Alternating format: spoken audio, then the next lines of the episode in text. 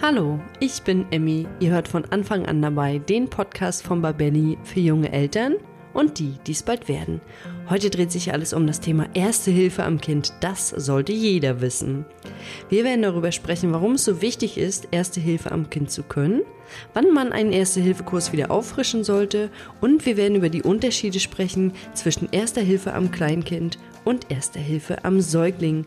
Doch bevor ich gleich mit meiner Expertin Michaela ins Gespräch gehe, möchte ich von euch wissen, was denkt ihr, wie viel Prozent der Kinder erleiden bis zum siebten Lebensjahr einen Fieberkrampf? Ich kann schon mal sagen, ich war überrascht, allerdings diesmal positiv überrascht, dass es nur so wenig sind. Und die Antwort gibt es wie immer am Ende der Sendung. Der Sponsor unserer heutigen Folge ist Bagaboo. Die Kinderwagen von Bagaboo fallen durch ihr modernes Design auf. Aber sie sehen nicht nur gut aus, sondern sind auch wirklich intelligent entwickelt. Sie lassen sich leicht zusammenlegen, verstauen und natürlich schieben. Und dein Baby kann sich über vollen Komfort freuen. Ganz speziell hervorheben möchte ich die Modelle Fox 2, Donkey 3 und B6. Der Fox 2 ist ein absoluter Komfort-Champion. Du kannst ihn sowohl in der Stadt als auch im Gelände nutzen. Er lässt sich dank Servolenkung einfach schieben, ist besonders leicht und gut gefedert. Das sorgt für eine sanfte Fahrt und erholsamen Schlaf für dein Baby. Der Bagaboo B6 ist unsere Empfehlung, wenn du einen Kinderwagen für die Stadt suchst. Du kannst ihn ganz einfach mit einer Hand zusammenklappen und mit Baby auf dem Arm die Treppen hinauftragen. Er ist außerdem sehr kompakt und damit auch für die öffentlichen Verkehrsmittel geeignet. Wenn du Zwillinge erwartest, dann ist der Donkey 3 die richtige Wahl. Darin können deine Kinder nebeneinander sitzen und gemeinsam Abenteuer erleben. Du siehst, Bagaboo hat für jede Herausforderung die passende Lösung. Wenn du dich für eines der Modelle entschieden hast, dann nutze am besten auch unseren Gutscheincode. Den findest du hier in den Show Notes.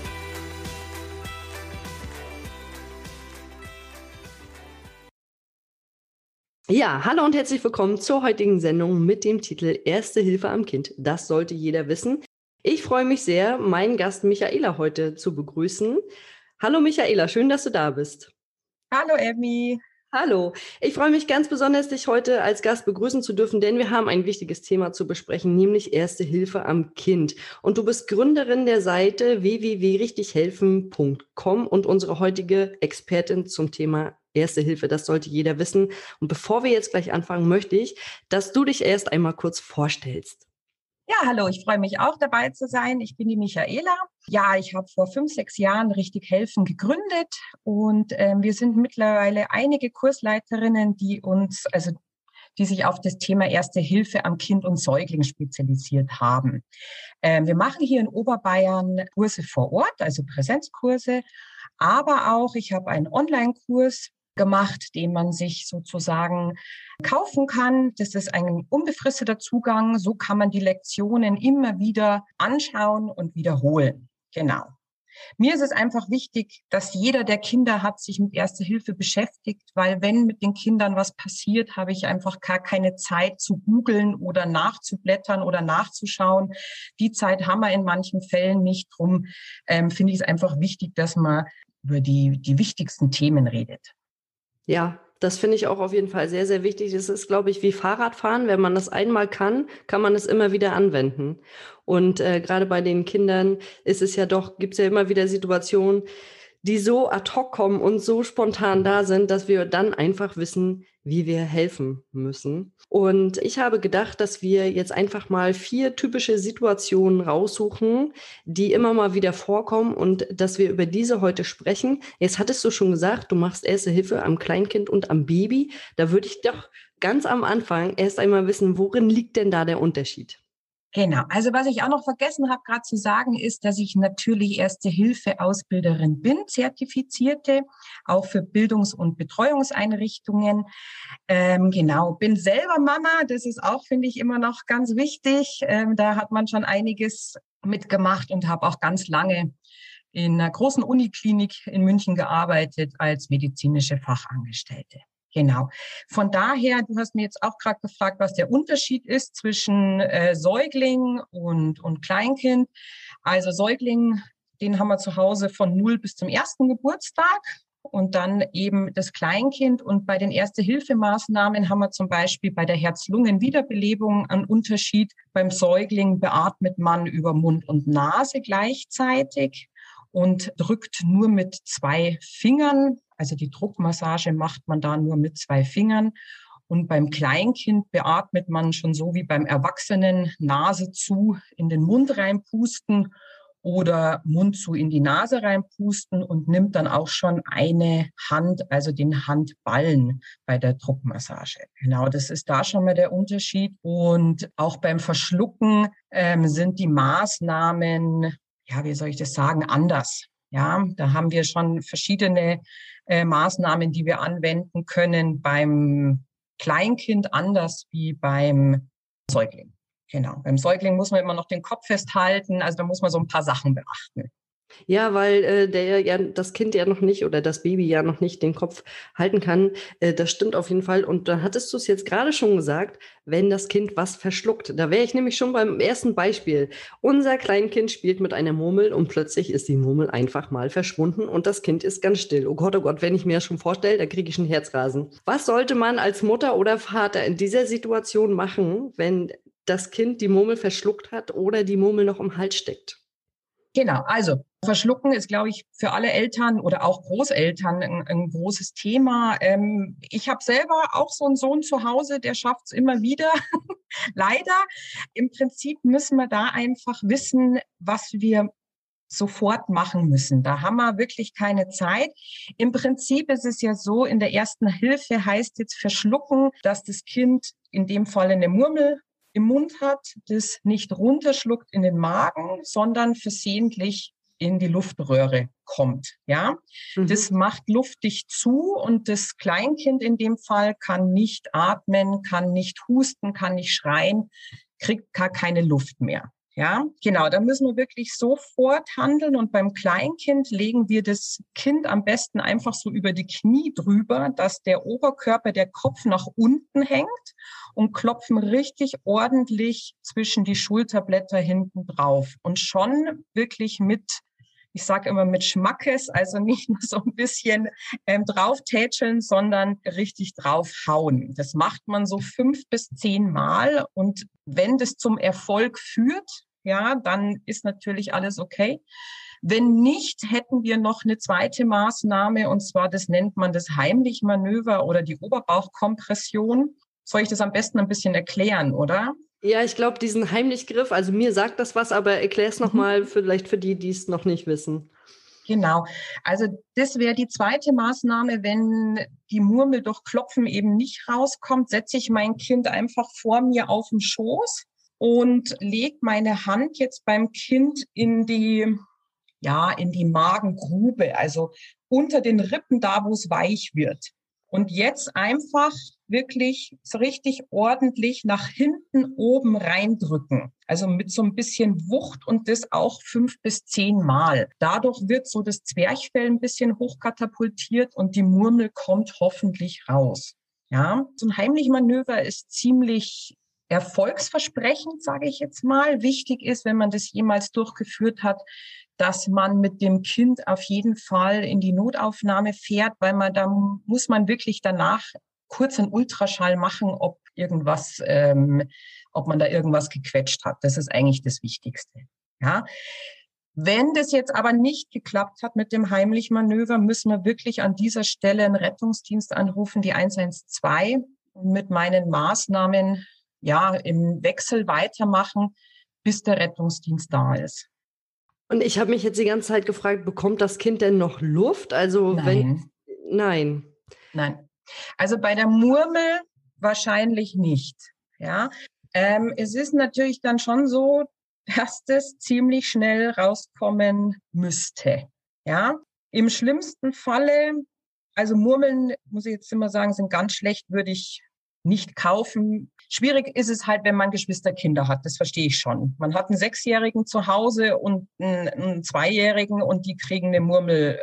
Mei, das ist ganz normal, ne? Aber so kleine runde Sachen sind gefährlich. Das ist auch eine Erdnuss, eine kleine Weintraube und das sind halt dann die Probleme, dass das wie so ein Korken zumacht und das Kind wirklich keine Luft bekommt. Mei, das, ich sage jetzt mal, das Schlimmste, was passieren kann, ist eben, dass wir die Murmel nicht rauskriegen, und wir mit der Herz-Lungen-Wiederbelebung anfangen müssen, wenn das Kind bewusstlos ist.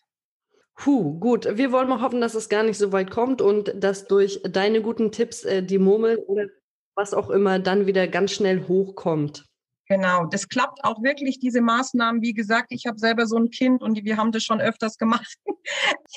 ja, durchs Klopfen, also ein heimliches Manöver haben wir Gott sei Dank nicht machen müssen, aber die meisten Sachen oder zu 99 Prozent kommen die Dinger mit Klopfen auch raus. Und du hattest ja auch gesagt, nicht zimperlich sein dabei. Und ich glaube auch tatsächlich, wenn die Eltern erstmal merken, wie ernst die Lage ist, dass man dann äh, auch in der Lage ist, äh, richtig doll raufzuhauen. Richtig. Macht ja. man automatisch. Ja. Puh, gut, jetzt äh, muss ich mich erstmal wieder ein bisschen beruhigen von meinem Bild im Kopf und äh, komme mal gleich zum zweiten Beispiel. Unser Kind, unser Beispielkind, leidet seit Tagen unter Fieber und in der Nacht bekommt es plötzlich einen Fieberkrampf. Wie verhalte ich mich dann richtig? Also ein Fieberkrampf ist wirklich ein bisschen erschreckend, sage ich jetzt mal, weil das ähm, wirklich nicht schön ausschaut. Man vergleicht es auch, also wir als Laien zu Hause sehen keinen Unterschied zwischen einem Fieberkrampf oder einem epileptischen Krampfanfall. Ja, ist in dem Sinne auch egal, weil wir immer das Gleiche machen bei einem Krampfanfall. Auf jeden Fall ähm, wichtig ist, dass ähm, sich das Kind nicht selber wehtut. Das heißt, wir müssen den Kopf unterpolstern, Spielzeug, irgendwas Hartes, alles weg.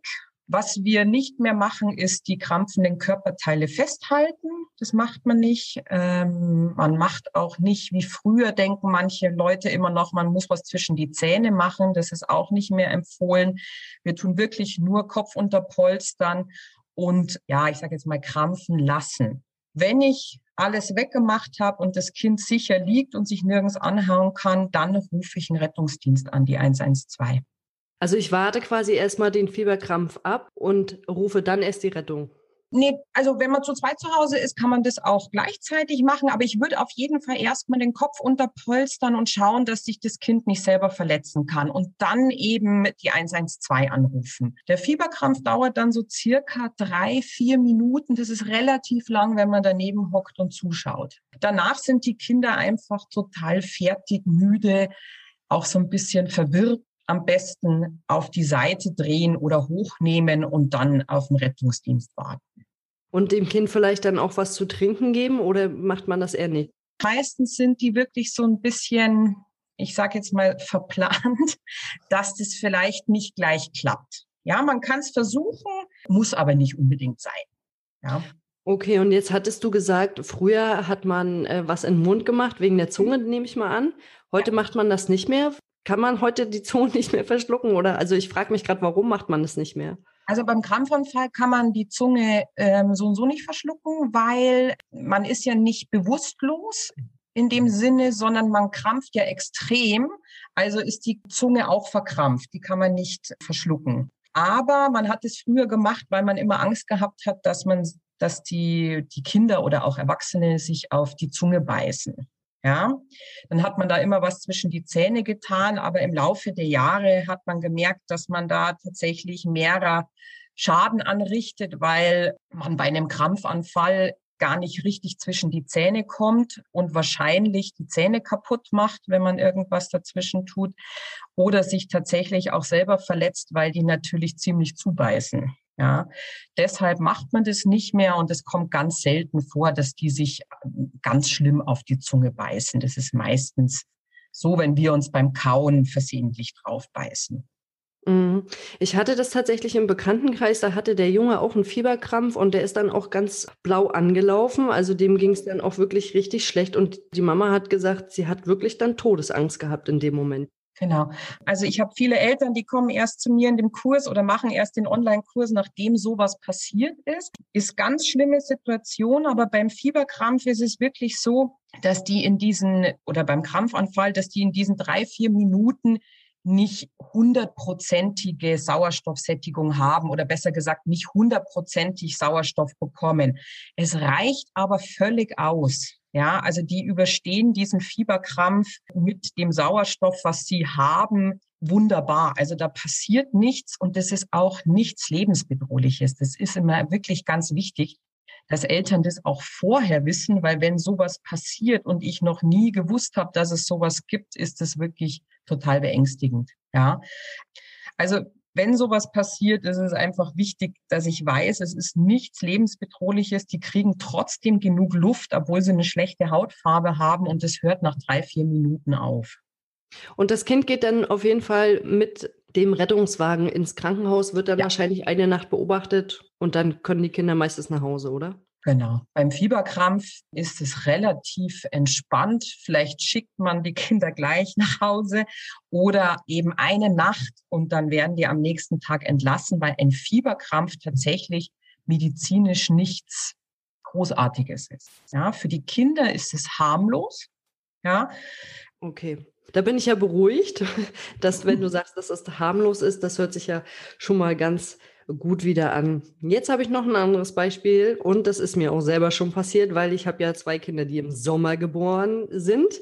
Ja, also wir haben Sommer und sind auf einer Geburtstagsparty, der Kuchen steht da, es ist alles nett angerichtet, mhm. aber nicht nur wir leben den Kuchen, sondern auch Wespen. So, mhm. unser Kind wird von einer Wespe oder Biene gestochen. Was sollten die Eltern dann als erstes tun? Es kommt drauf an, wo.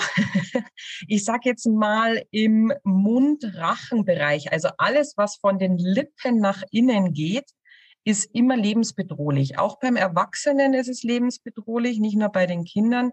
Da bitte dann sofort einen Rettungsdienst anrufen, wirklich die 112 anrufen, sofort und von außen kühlen den Hals am besten. Und wenn die Kinder alt genug sind, entweder Eis essen lassen oder Eiswürfel zerstoßen und lutschen, also irgendwas Kaltes in den Mund nehmen. Wenn die Kinder am Körper gestochen werden, würde ich kühlen, ja, oder die halbe Zwiebel, das kennt vielleicht noch ein paar. genau, das ist immer gut. Bei den Kindern nur gucken, dass die da nicht hinfassen und sich danach in die Augen reiben, weil dann wäre das irgendwie auch doof. und ähm, ja, man kann da schon noch ein paar Sachen machen. Ein Spitzwegerich, den, den kann man sich mal, wenn man den nicht kennt, kann man sich den mal im Internet anschauen. Der wächst überall im Rasen. Der ist super. Die Blätter abreißen und auf dem, auf dem Stich eben verreiben. Genau, was ich immer noch ganz gut finde, ist so eine Sofortkältekompresse. Vielleicht kennt es der eine oder andere. Die gibt's schon bei der Drogerie. Das ist zwar Einmalprodukt, aber das ist dann, da muss man draufdrücken, dann ist es für 20 Minuten kalt. Finde ich super auch für unterwegs. Ja, genau. das stimmt. Ich hatte nämlich gerade an die Kühlakkus gedacht, aber ja, die, wenn du die mitnimmst, sind die natürlich nicht kalt, es sei denn, du hast irgendwie noch eine Gefriertasche dabei. Genau. Jetzt hattest du gesagt, alles, äh, was in den Mund reingeht, die Lippe und so, wie ist denn das, mhm. wenn, wenn ich unten am Hals gestochen werde? Außen? Ja. Also außen am Hals ist es nicht lebensbedrohlich. Ach so, da hätte ich gedacht, dass das auch ganz, ganz schwierig ist. Nee, es ist nur die Problematik innen, weil auch wenn man jetzt nicht allergisch reagiert, ist es im Mund-Rachenraum innen problematisch, weil schon allein, wenn das nur ein Millimeter anschwillt da drin, haben wir schon ein Problem vom, von der Atmung her. Und bei den Kindern, bei den Kindern ist es eh so, dass die Atemwege extrem eng sind und dann ist einfach ein, zwei Millimeter schon, schon viel, was dann anschwillt. Deshalb ruft man da auch sofort einen Rettungsdienst an. Da wartet man nicht ab. Ja, also dann lieber sofort und man kriegt dann meistens Medikamente verabreicht, dass das auch zum Anschwellen nicht kommt.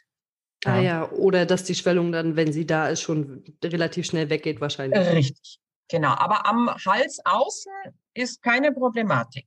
Okay, ja, das ist gut zu wissen, weil da habe ich gedacht, wenn es von außen irgendwie gestochen wird, dass das vielleicht dann auch die Schwellung nach innen geht, aber ist ja Quatsch, mhm. geht dann nach außen wahrscheinlich. Also höchstens, man ist natürlich allergisch, ja, da muss man halt ein bisschen aufpassen. Genau, aber das weiß man ja oft bei den Kindern gar nicht. Der erste Stich im, im Leben von den Kindern ist immer safe. Also da können sie nicht allergisch reagieren, nur dass das ähm, auch jeder weiß. Im Mund-Rachenraum wäre es trotzdem lebensbedrohlich, der erste Stich. Ne? Aber am Körper ist der erste Stich sozusagen erstmal safe. Ab dem zweiten, dritten oder irgendwann im Erwachsenenalter kann man natürlich immer allergisch reagieren. Ja, und vor allen Dingen die Allergien kann man auch immer entwickeln. Das weiß ich nämlich aus eigener Erfahrung. Da war ich ja. das allererste Mal im Ferienlager und lag mit, ich glaube, 29 Mückenstichen. Ähm, alle, alle waren angeschwollen und dann lag ich und die Betreuer kamen immer und haben nur meine Waschlappen gewechselt. Und äh, daraufhin wurde ich dann getestet und ja, es ist so eine Insektenstichallergie. Ähm, deswegen weiß ich das, wie schwierig das manchmal ist und wie blöd das auch für Kinder ist, wenn man dann da liegt und gar nichts mehr machen kann, weil man einfach so ja aber man weiß es halt oft einfach gar nicht vorher. Ja, das stimmt. Genau. So, dann kommen wir auch schon zu unserem letzten und vierten Beispiel. Es ist mhm. Nacht und plötzlich hören wir unser Kind laut husten, so doll, dass es kaum Luft bekommt. Und die Diagnose heißt Pseudogrupp, was viele Eltern ja gar nicht kennen. Und was können Eltern in dieser schwierigen Situation mit ihrem Kind machen und wie kann man diesen Hustenanfall wieder zum Stillstand bringen? Ja, der Pseudokrupp ist eigentlich eins auch der häufigsten Not- oder Rettungsdiensteinsätze in der Nacht bei den Kindern. Der Pseudokrupp kommt auch relativ oft vor. Betroffen sind meistens Jungs, und alles so im Alter von 0 bis 5 oder ein halbes Jahr bis zum fünften Geburtstag. Da kann der Pseudogrupp eben auftreten oder auch nicht. Ja, um Gottes Willen, das hat nicht jedes Kind, aber gehäuft, sage ich jetzt mal. Die Kinder wachen nachts auf mit einem extrem bellenden Husten. Man spricht da auch von bellenden Seehunden. Ja, also so hört sich das an. Das ist richtiger trockener, dunkler Husten mit wirklicher Atemnot. Man sieht auch sofort, das Kind kriegt schlecht Luft. Bitte sofort raus aus dem Bett, ja, aufrechte Körperposition. Am besten schnell warm einwickeln, weil kalte Luft, also draußen vor der Haustür, wäre perfekt, wenn es draußen kalt ist, weil dadurch beruhigen sich die Atemwege wieder und das Kind hört auf zu, zu bellen. Also durch die Kälte schwillt sozusagen, ja, wie soll ich das jetzt sagen, die Atemwege werden frei und es schwillt ab und dadurch hört es auf. Wenn es jetzt draußen warm ist, weil es jetzt doch im Sommer passiert ist, ähm, kann man das Kind vor die offene Kühlschranktür stellen oder sich mit dem Kind hinstellen, besser gesagt. Ja, früher hat man sofort Dampf empfohlen. Mittlerweile sagt man erstmal Kälte, wenn es möglich ist. Wenn man keine Kälte herbringt, weiß Gott warum, dann ist auch ein Dampf gut. Also einfach eine Dusche warm anmachen und äh, den Dampf einatmen lassen. Wenn das aber nicht wirkt, also diese Maßnahmen, muss ich den Rettungsdienst anrufen. Auch in diesem Fall die 112. Hilft nichts. Okay, ich habe gerade dran gedacht, als du das mit dem Dampf gesagt hast, bin ich sofort auf Sauna gekommen, war mein Gedanke mit der Sauna. Und bei der Sauna ist es ja auch so, dass der Dampf irgendwie mit den Lungen, dass, dass das freigesetzt wird, was auf den Lungen mhm. ist, falls was drauf ist. Und so ist das, glaube mhm. ich, in diesem Fall dann auch, oder? Genau. Kalte Luft hat man halt jetzt rausgefunden, hilft vielleicht schneller, aber manchmal ist es vielleicht nicht möglich. Ja, weiß ich jetzt nicht. Wenn es draußen warm ist und äh, im Urlaub vielleicht kein großer Kühlschrank oder wie auch immer, dann wäre Dampf auf jeden Fall noch eine sehr gute Lösung. Was meinst du, wie lange dauert so ein Pseudogrupp-Anfall?